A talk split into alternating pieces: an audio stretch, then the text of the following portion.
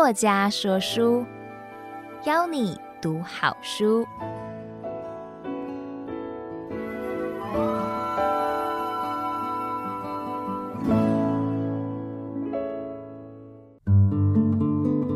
好，各位作家说书的听友，大家好。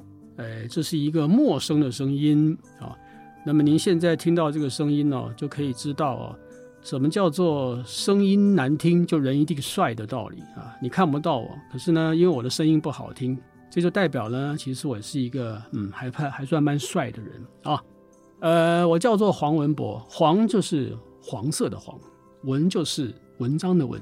那请不要把这两个东西连在一起啊，黄色文章啊，博就是博士的博。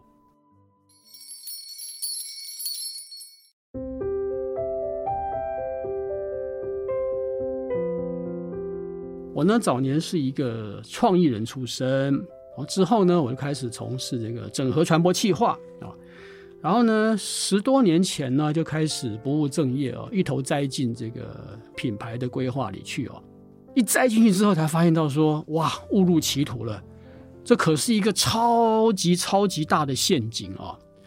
所以呢，现在的听友里面，如果有人哦是从事跟这个品牌相关的朋友，比方说你是这个。企业负责人啊，你是新创公司的创办人，或者是你是一个专业的品牌操盘人，或是管理者啊，品牌经理啊，还是说你跟我一样啊，是一个协力单位啊，专门帮这个企业啊规划品牌传播啦、品牌行销这些方面的工作。那么以下这个一段话啊，不管它呃有多长，我觉得哈，你真的要忍耐一下我的声音。你就呢耐着心听下去，一定跟你的期望不一样啊！你会认为说，嗯，听这个老家伙说话啊，闷闷的，鼻音很重，也没有什么抑扬顿挫，也不说笑话笑话给我们听啊。但是呢，嗯，以下这段话如果你漏掉的话，我不敢说你会后悔一辈子了。但是你要想想看，如果你没听到，你的竞争对手听到的话，哦，他会超越你哦，哦，所以拜托你哦，就是耐着性子啊。把这个听完了。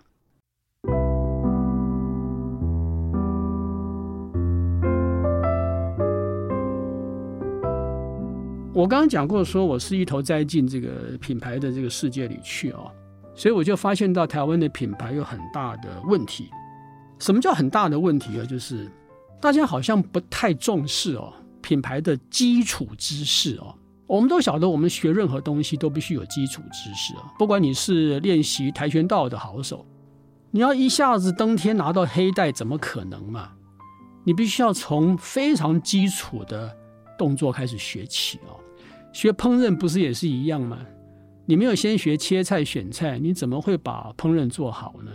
所以我就很怀疑说啊，为什么我们都晓得这个道理，可是谈到品牌的时候啊，台湾就充斥的一种现象。大家都以为哦，品牌很好做，或是我换个说法哦，大家都认为品牌是一个 bonus，是企业在做产品推广的时候的附赠的奖品。哎，不信你去问一下你身边有做企业、有做产品的朋友哦，你问他们呢，品牌是怎么产出来的？我相信他可能会摸着头跟你说：“啊，不就是有了吗？啊，我们公司就是一个品牌啊，这还需要问吗？”哎，其实真的不是这样子哎。品牌如果那么简单呢，就是自然就有了，或是说你做市场推广、做产品所附赠的赠品的话，那我们台湾的品牌早就应该打遍世界无敌手了。为什么这样讲？各位都知道，台湾的产品做的是一流的，我们的技术、我们的产质、我们的成本控制的能力，就全世界都是排到前面的哦。可当我们的很多的品牌挟着优势的产品力进军世界的时候，为什么这么多的品牌铩羽而归，啊，最后又回归到代工做产品去？他们难道也愿意这样子吗？他们当然不希望啊！他们当然希望我们也可以跟三星一样，跟现代一样，一样是亚洲国家。韩国曾经落后我们那么多，可是为什么现在他们在品牌上超过我们这么多呢？大家想想看，我现在有点激动啊，不好意思啊，哎，因为这个事情真的在我心里面哦，埋了很久很久了。所以我说哦，是因为缺乏对品牌的基础的理解，我们太轻易的认为说品牌就是一个 bonus，所以我自己发现这个问题之后，我就开始钻研品牌这件事情。那经过了十五年的钻研哦，我结合了我的客户给我的机会，我们从实战的经验里面呢，我去找到了非常多的例证。透过这些例证，我做归纳、做分析、做整理、做各种的爬梳，我真的很用功诶。然后呢，我还从理论里面去做印证，所以国外的品牌书我都看。我到央图待了不晓多少时间，在翻一些国外的资讯，找一些国际的论文。我就是要找出来适合台湾的品牌的系统性的知识。各位朋友，系统性知识是很重要的。如果用更高深的话语来讲，哈，它叫做底层逻辑。好了好了，底层逻辑我不讲了，这讲起来天就黑一半了啦。哦，太深了啦。它就是系统性的知识。我们做任何东西，如果没有办法有系统性的了解，我们就不可能做得好，我们就只能做表面文章而已嘛。所以，经过了十五年的不断的钻研之后，我终于觉得自己可以出关了。我认为自己的认知已经达到了一个成熟的标准。我认为自己已经可以把这套东西哈奉献给台湾的企业界跟行销人。我认为这本书不会让你失望，是因为。它不是一本故事书啊，很多品牌书在里面讲了很多，品牌的故事如何如何。哎呀，那这个上网早就有了啊，看了 OK 云淡风轻，没什么感觉哦。更多品牌书是属于把国外的资讯啊、媒体网络找得到的一些资讯凑在一起啊，很像一本拼装书哦。用现在的说法就是，呃，ChatGPT 也会写的一本书啊，可是缺乏原创。那我这本书是用。一套系统架构，把底层逻辑说得清清楚楚。我发展出了八个做品牌的步骤。好，这个步骤还不是最重要的哦，更重要的是十二个重要观念。我归纳出了十二个我们做品牌容易犯的错误，把它写成重要的观念。这十二个观念呢，就是十二章，一共十二万字。也就是说，平均起来一个观念是一万字。各位朋友，你就知道这里面呢。如果不是胡说八道的话，就肯定是扎扎实实、掷地有声的。好，讲到现在，我还没跟你说这本书叫什么名字。各位，请你拿起笔来记下来，这五个字哦，对你会帮助很大很大。等一下你听完节目之后，就去哦网站上卖书的网站去找这本书，叫做《品牌大学问》。大学问这三个字就是那个三个字。好，名字听起来有点严肃哈，但是因为怎么想都觉得这本书如果取别的名字哦，好像就没什么感觉了，因为它真的很有学问。到现在为止看过的人，不管是企业主，不管是读书会的召集人，不管是做品牌的人，各位这些你要晓得都是很挑剔的，他们不会轻易的称赞一本书的啊，口碑都非常的好，口碑好有没有勤奋的成分在里面？各位完全没有，是因为大家都认为这本书是前所未有的，提出了非常清楚、完整、逻辑明确的解释，让你把品牌一次搞明白。说真的，这里面有太多太多的黄金等着你去挖掘了。但因为今天时间有限呢，我也不能在这边呢跟你讲太多有的没的，我就用一一段我书里面。写的一个核心的论述，你听听看。这个核心论述叫做品牌的四层楼架构。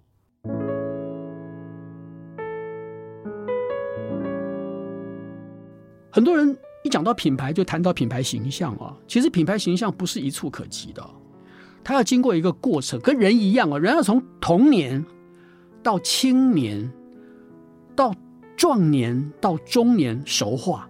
要经过这个过程的品牌一模一样，没有道理说人要从小到大成长，而品牌就能够一触可及、揠苗助长，不通的啊！所以品牌一样要走四个过程，分别是印象、心象、想象跟形象的过程。这个部分我稍微念一下里面的内容哈，各位听了之后，如果你觉得真的很有感觉的话，别忘了哦，各位这本书叫做《品牌大学问》哦，你要上去找这本书来念。我们做品牌花掉多少钱，浪费掉多少钱，动辄几十万、几百万，甚至于上千万，你不觉得很可惜吗？所以不要再让你自己把品牌做错了，更不要容许别人花你的钱赚你的钱，还把你的品牌做坏掉。你才花几百块钱，把我十五年的哦，各位十五年的心血结晶带走。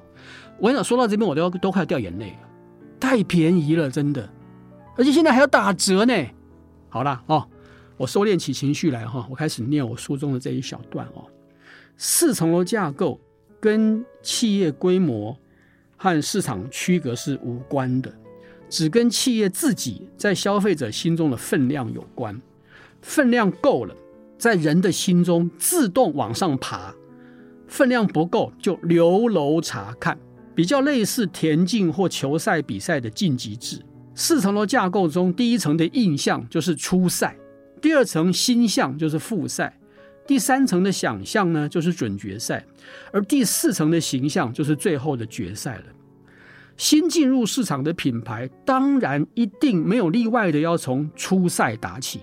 经营者再怎么自我感觉良好，绝对不可能越级挑战的，因为消费者的心呢、是最公正的仲裁者。当消费者面对陌生品牌的时候呢，他在他脑海中的印象账户的存款是零哦。刚刚看到这个品牌的时候，他完全无法去判断这个品牌是不是值得他去亲近，他去拥有。所以必须要慢慢的从第一层楼的印象开始爬起，所以大家习惯说什么品牌形象这一些了哈，也不觉得有什么不对的。好，我就很谨慎，我经常跟企业主说，贵公司的品牌印象如何如何，我不会轻易把形象两个字哦放在一个新品牌或是还没有抵达第四层楼的既定品牌身上。好，现在你可能还会有一点怀疑哦，我举一个简单的例子哦，人际关系这件事情。啊，如果你经过别人的认介绍认识了一个新朋友，两个人点头寒暄之后呢，你向别人提起这个新认识的朋友的时候，你是不是会说我对他的印象怎么样怎么样，对吧？还是你会说哦，他这个人的形象如何如何？你认为是前者还是后者？如果是前者，哦，就是我对他的印象如何如何，这个是你在反映你的实际感受。如果是直接就说哦，他的形象如何如何，我坦白说就轻浮了一点。至少你太早下定论。任何的新朋友总必须来往一阵子啊，交浅言深也好，君子之交淡如水也好，那个人的言行跟三观在你心里面一层印象一层印象的慢慢堆叠，慢慢累积。当这个印象大概有了轮廓之后啊，你才有办法对他的形象品头论足，对不对？就是这个道理嘛，啊。可是你可能会说哈，那很多人真的在第一次见到别人的时候，就会表示说，我觉得他形象如何如何。哦，没错，是有这个情况，但这个很重要哈，通常指的是外在的形象，是用服装、发型、造型，呃，刻意装出来的讲话声音哦，刻意优雅的举止这一些所传递出来的表面的模样，跟品牌形象定义的形象啊，只有一部分是雷同的啊。比方说，呃，VI 视觉识别可以类比为服装，产品包装可以类比为造型啊。那广告可以类比为什么呢？就是化妆跟发型。光靠这些外在的样貌，其实不足以充实品牌形象的十分之一哦。真正的十分之九的品牌形象，还要靠很多内在的东西。比方说，产品跟消费者的接触经验。消费者对售后服务的好感与否，口碑的传递，所有这些东西加在一起占了十分之九。我们刚刚谈那些表面的东西只占了十分之一而已啊、我们可以很负责的去评论一个人，但是一定需要一段日子的相处，或透过不同管道的了解才行。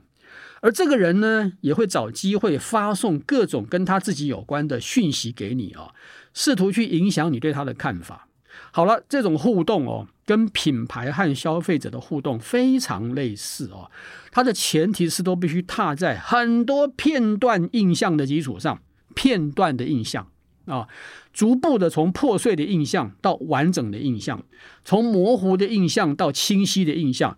所以说呢，品牌绝不是一开始就有形象的，请各位牢记这一点。就算你要省下这几百块，不想买我的书，没关系，你光是听这个 podcast 的，你记得这句话啊，你就值回票价了哦。我再讲一次啊，品牌绝不是一开始就有形象的啊。如果你不细细去研究品牌在消费者心中跟社会大众心中所处的整体位置，以及所在的楼层，硬心想型的楼层，你就直接约定俗成的说啊，我的品牌形象如何如何，你就过于轻率了，就太小看这个事情了。所以，确认品牌在消费者，特别是在核心消费者心目中的真实的位置，才不会高估品牌的影响力哦。那参与品牌管理、建构和顾问的人，不要哈随便用形象两个字哦。那我的实务经验跟专研分析呢，我就归纳出来一个成熟的品牌，也就是说已经达到第四层楼品牌形象的品牌，它必经的一个发展过程哦。我后面这段话啊，各位也是蛮重要的，你应该记不下来，那你记个印象就好了哦。好，要开始讲了哈。现在不要分心哦，哦，也不要去划手机哦，也不要开冰箱哦，也不要回应朋友的任何的讯息哦，你就听我讲哈，很重要哦。企业。借由多种行销操作，制造出很多的片段而零碎的印象，把这些印象投送给消费者，持续堆叠以后，成为固定在心里的深刻印象。这种深刻的印象，也就是心象的意思。所以，心象是从各个印象累积出来的结果哦。那么，心象还会诱发消费者产生偏好的感觉。然后用想象去补足心象的不足，所以想象就是用来去补心象不足的地方。当想象把不足的心象补足之后，就可以达到形象层了。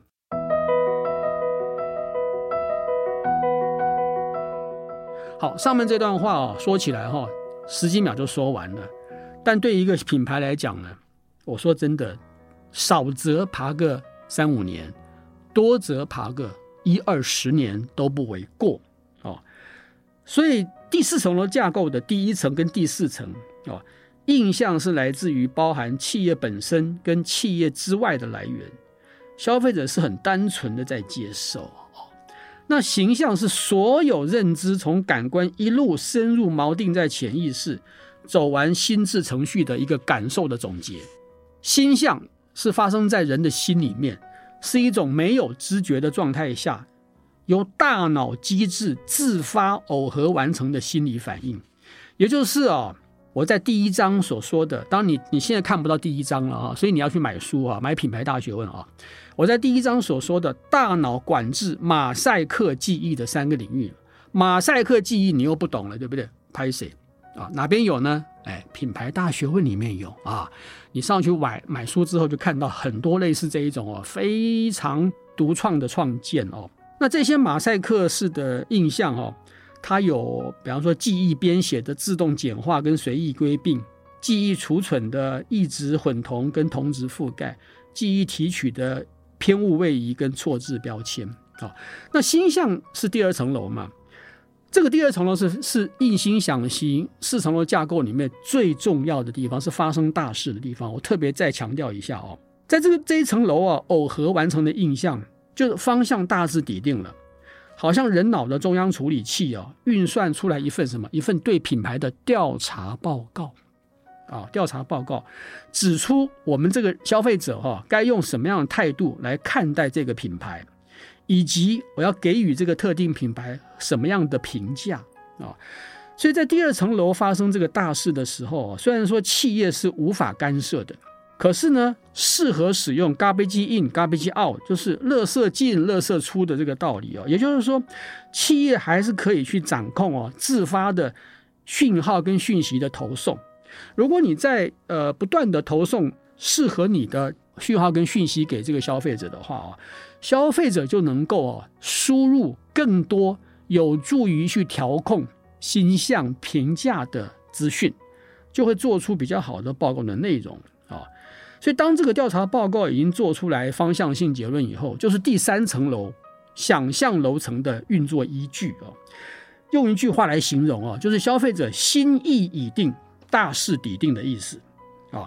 所以印心想行这个四层楼的架构啊，是一直在运作中的。人脑是一个很有趣的机器哦，它的潜力无穷哦。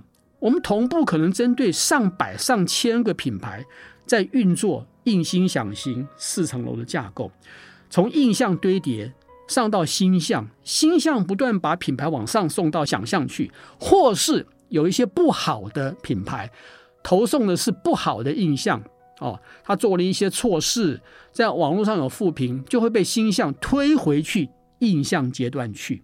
我举个例子哦，像房仲业哦。每个人在心目中，因为他自己的接触经验，还有他的主观的评价不一样哦。我们对房仲的品牌相位的定位是不同的哦。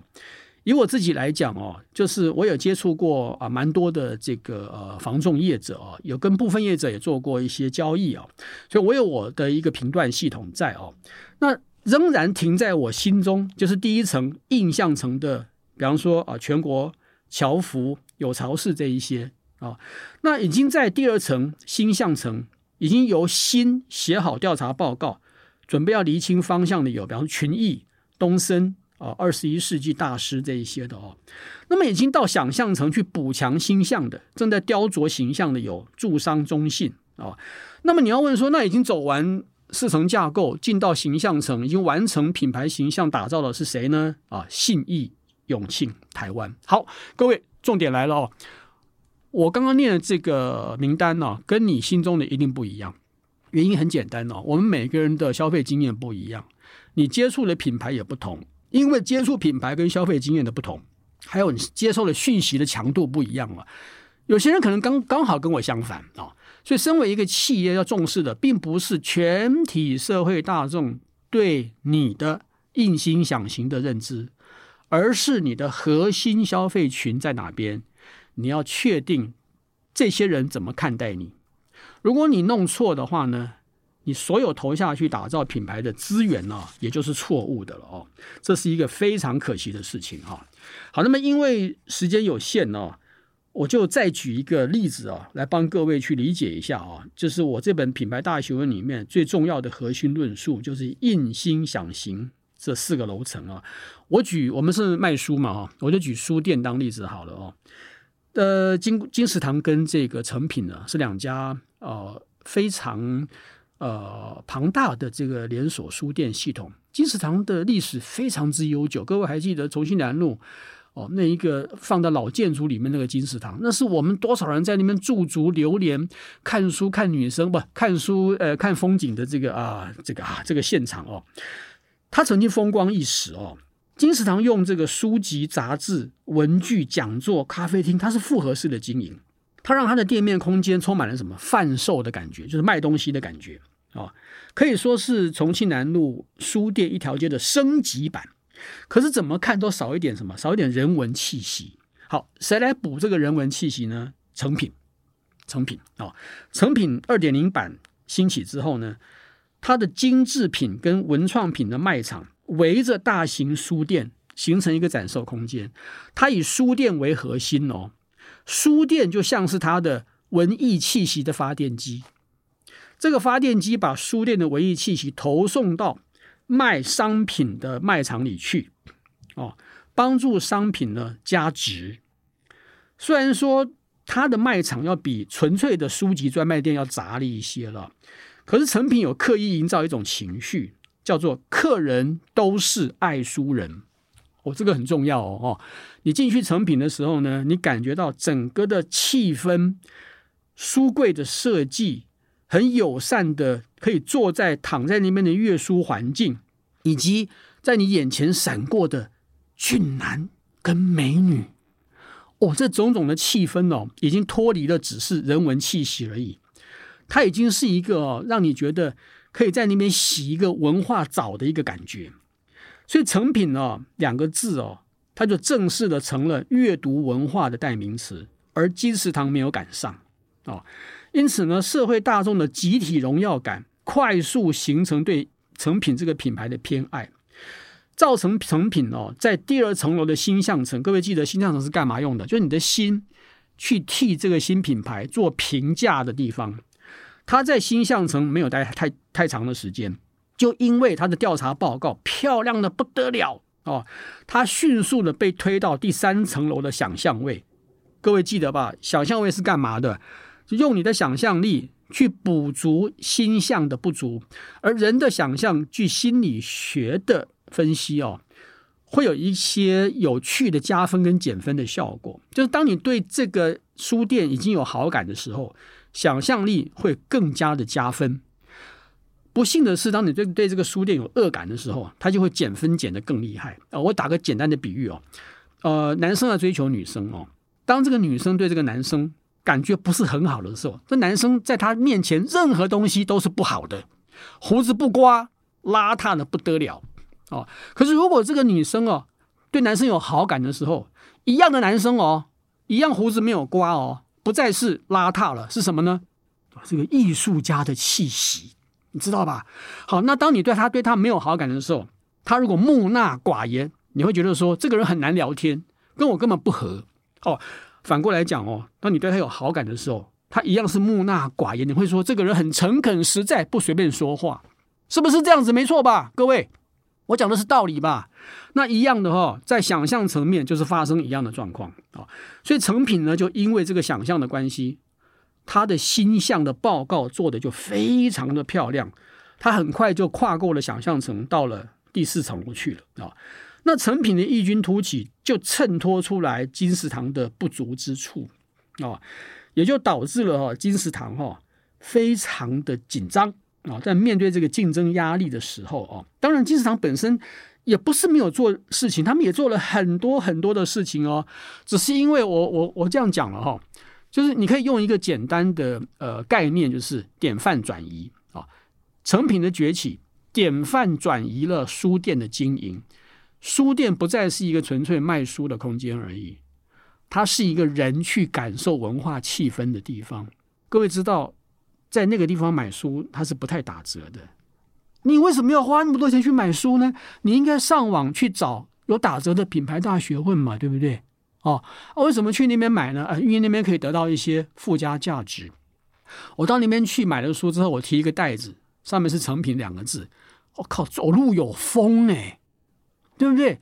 所以你知道吗？那些名店哦，那些名店哦，哇，那个袋子哦，有时候卖的比商品还要好，因为你把一个袋子哦带在身上面去哦，就显得你这个人好像身价不凡啊。这边讲个小故事，各位知道，印度在这个二十世纪中叶的时候，还是一个贫穷的地方嘛。你知道，印度在有一段时间里面哦，输入商品里面有一件商品输入金额非常高，你绝对想不到。你想到的话呢，我送你一本品牌大学，还有签名。我给你三秒钟想，一、二、三，想不到对不对？各位，钢笔的笔套就是套住钢笔那个笔套啦。哦，输入进印度之后呢，印度很多的上班族、大学生去买那个笔套，把笔套夹在衬衫的呃口袋上面，就好像我有夹一支派克金笔的感觉。他其实没有钢笔，他买不起钢笔，但他夹了一个笔套在那边。就有那种感觉了，各位就是这个道理，你知道吗？所以看起来是很虚假，对不对？可是不是，因为其实我们在购买东西的时候，本来就会有各种不同的心理作用。我们对书的功能性，我们肯定；我们对书的心理价值。我买自哪边的，我们也肯定。我们对书的社群价值一谈起来说，哦，我在成品逛了一圈，嗯，这个人好有气质啊。那我就不一样，我说哦，我去夜市逛了一圈，嗯，这个人真的，嗯啊，还蛮亲切的啊、所以这就是啊，品牌在形成过程中哦，非常非常有趣的一个现象哦。好，那我们念最后的一小段文字哦，就是诚品书店客人就是爱书人的经营理念啊。那种毫无贩售感的待客之道，让消费者猝然醒悟。哎呀，原来搞了那么久哈，我真的哈还可以享受这种待遇耶！我可以抱着更悠闲的心情走进书店，我用更严格的标准来检查书店给我的一切的服务，即便我没有买书啊，我也可以检查它，我可以享受那一种没有购买压力的体验过程。在这种的暗示之下呢，消费者让自己变得更要求气质，更讲究附加价值，当然也变成一个更严格的消费者哦。所以诚品书店的品牌促成了他自己从硬心想型快速成长之外，因为刚刚那个描述，也造成了他的竞争对手金石堂的庞大压力。各位想想看，消费者用一样的标准去检视金石堂的时候，是得不到这些东西的。因此，金石堂在竞争对手的压力之下，它的品牌形象本来是很稳固的，就被迫往回退了。当然，我要强调一下哈，它还是一个很好的企业。我对金石堂的文化，它的发展脉络，我认为这是一个很优质的企业。只是在典范转移的过程中间啊，他碰到了一个哎超越想象的对手吧。就像你在追女生的过程中，你的表现一切是正常的。可是忽然间出现一个白马王子般的男生翩翩降临，自此之后你就失去了公主的青睐了。这能怪你吗？其实是非战之罪。所以在在消费者心里面呢，的确会发生这些故事，不只是小剧场，是大剧场的演出哦。各位知道，从印象的摄取，就是感官在摄取，到心里面产生那一系列的评审报告的产出。到用想象去增加或是扣分，到形成最后的形象，这是一个高潮迭起的一个过程啊。这个啊，跟我们在教育心理学上有一个很重要的、很有名的理论，叫做比马龙效应啊，就是 Pygmalion Effect 是有关的哦。比马龙效应简单讲哦，就是要心想事成的意思哦。就是如果你不断的跟那个人说，你真的好聪明哦，你比班上其他人都聪明哎，你一定会很有成就的。你一开始讲他不相信，讲两次他怀疑，讲三次他开始怀疑自己是不是真的那么聪明。你讲十次以后，他就认为说，我应该真的那么聪明，否则老师不会骗我。自此之后，他开窍了，他开始用心学习了，他鼓励了自己，他激发了自己的潜能。各位，这就是比马龙效应哦。所以一样的哈、哦，当成品的核心消费者不断的给成品加分喝彩的时候，也促使了成品不断的。让它进步，在各种细节上面做出更好、更好的服务。各位就把更多的好的印象投射进第一层楼嘛。各位还记得吧？第一层楼哦，当他的印象不断不断的翻新的时候呢，你想想看，心象是不是就更好？想象加进来就更厉害，他的形象就会不断的累积出来。也就是说哈，在印心想行的这个四个架呃四个四层的架构里面哈。印象是非常关键的一步。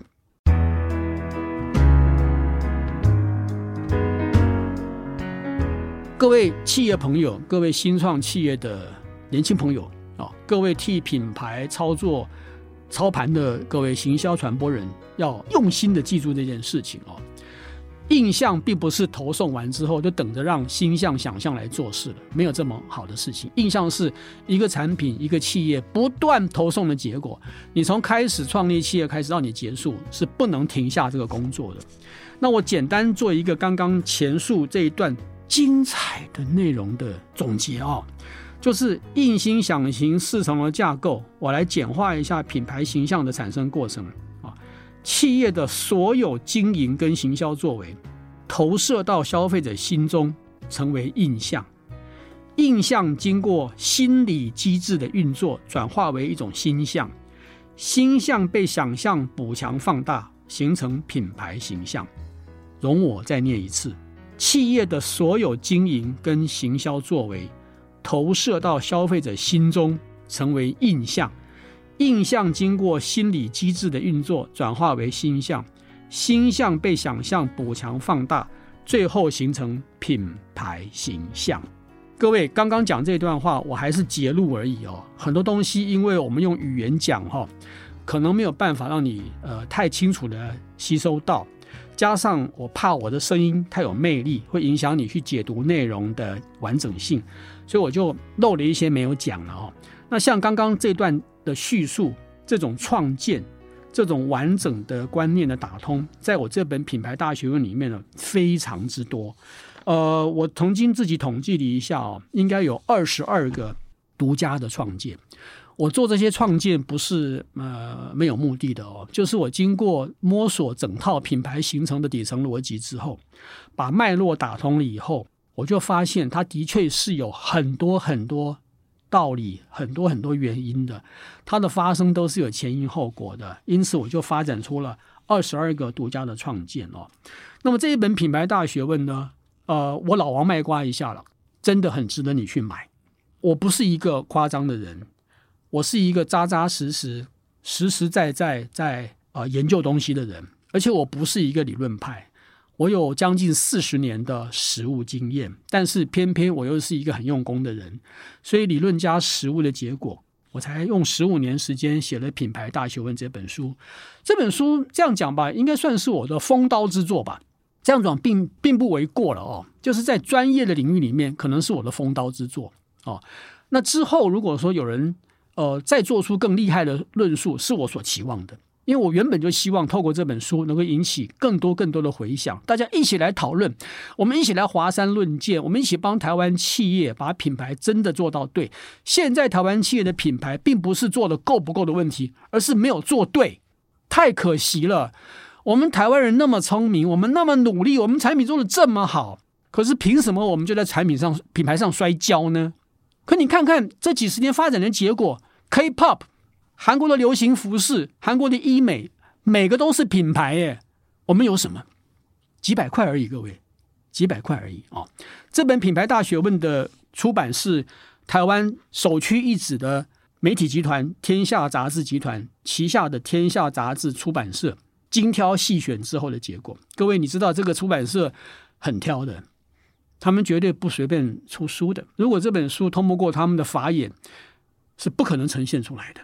啊、我用一套知识系统铺陈出八个做品牌的步骤，衍生出十二个重要的品牌观念，其中有二十二个独家创建，以及五十五个台湾品牌实例。我只讲台湾品牌的例子，我不讲国外品牌的例子，因为国外品牌对我们没有用。他们的存在环境、他们的组织文化、他们的庞大的预算。跟我们完全不一样，我们凭什么用国外例子来影响我们自己的企业？这是说不过去的。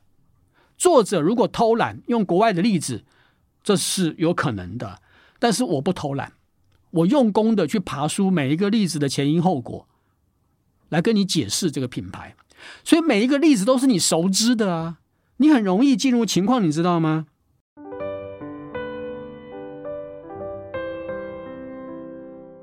如果我要用。一个简单的象征来象征我自己哦，在品牌上的定位的话呢，我是讲我自己是品牌领航员了，navigator 领航员哦，一条船需要一个领航人，让他能够走进这个水道里去不搁浅；一个飞机在飞航的时候需要领航员校正方位。各位，我不会说我是什么大师啊，我我我是老师啦，但是我不是大师了，因为大师还没有出来哦。我们每个人都是大师。我们不能够那么自傲的说我很厉害之类的，我只能说我这本书写的非常的用心，非常的认真。所以，请你相信，品牌领航员不会让你失望，我会带你的品牌找到活路。我希望能够透过这本《品牌大学问》，让台湾的品牌找到出路。我是《品牌大学问》的作者黄文博，谢谢你能够聆听到最后。我期待这本《品牌大学问》能够让你成为。懂得品牌，能管理品牌，同时会做品牌的专家。最后再提醒你一下，听完之后不要再思考了，不要再犹豫了，一转念你就忘记了。马上上网搜寻《品牌大学问》，花几百块钱买下一本可能改变你品牌一生的书籍。作家说书，感谢您的收听，咱们下回见。